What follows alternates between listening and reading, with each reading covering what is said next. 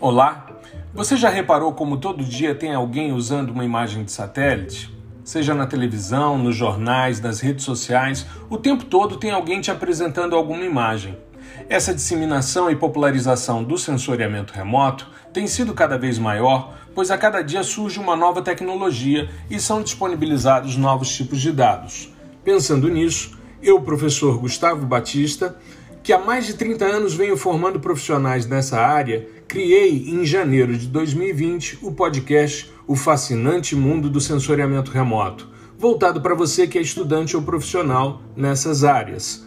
E toda semana eu apresento um episódio novo sobre essa temática, e é comum também que eu traga alguém que se destaca na área para bater um papo. Aproveite o fascinante mundo do sensoriamento remoto.